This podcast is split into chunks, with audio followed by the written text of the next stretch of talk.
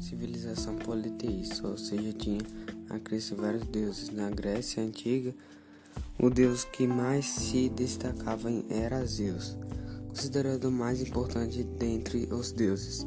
Ele representava a justiça, a razão e a autoridade. Além dos gregos serem politeístas, seus deuses eram antropomórficos. Isso assumiam a forma humana e agiam à semelhança dos homens. Lutavam entre si e, como os humanos sentiam ódio, amor e se casavam e tinham filhos. Em relação ao casamento, vários deuses se uniram aos seres humanos mortais.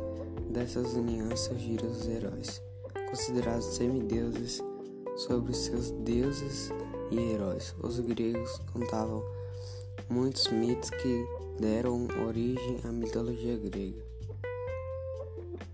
A mitologia grega se originou de um conjunto de relatos fantasiosos e imaginativos em que os gregos procuravam explicar, por exemplo, a origem da vida, a vida após a morte, dentre outros assuntos.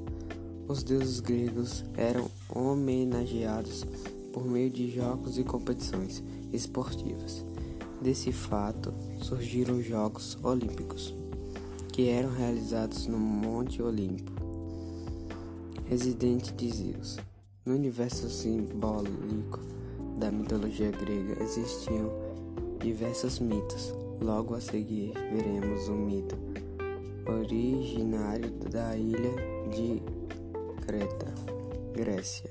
Segundo consta nos relatos, consta nos relatos históricos, nos documentos ou vestígios deixados pelos gregos na ilha de Creta, existia um labirinto intransponível.